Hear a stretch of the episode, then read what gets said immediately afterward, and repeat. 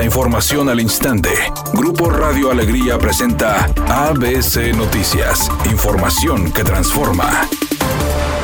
Tu licencia para conducir de Nuevo León a un clic. Descarga la app ICVNL y llévala en tu celular. Presenta.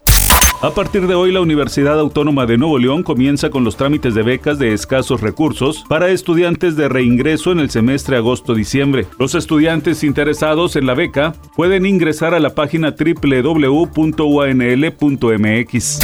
La Fiscalía General de Justicia de la Ciudad de México aprendió en el Aeropuerto Internacional de la capital del país a Alejandro del Valle, accionista de la aerolínea Interjet, por la probable comisión de delitos de violencia familiar y abuso sexual en agravio de personas menores de edad. El empresario fue trasladado al reclusorio preventivo oriente de la capital del país, donde quedó a disposición del juez que lo reclamó. Los hechos ocurrieron en diciembre de 2021.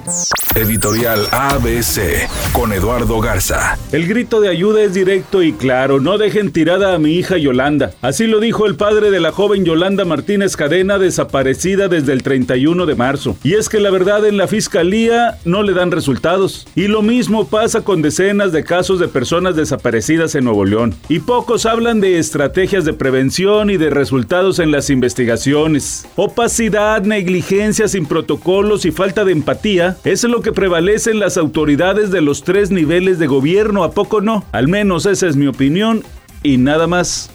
ABC Deportes informa, el equipo de Tigres Femenil, las Amazonas, vencieron 7 por 0 al equipo del Atlas. Con esto prácticamente están definiendo su pase a las semifinales dentro de la liguilla. El próximo domingo, el juego de vuelta, 9 de la noche en el estadio universitario. Pareciera ser un partido de puro trámite o, si no, imagínense, la desgracia más grande en la historia del fútbol regiomontano.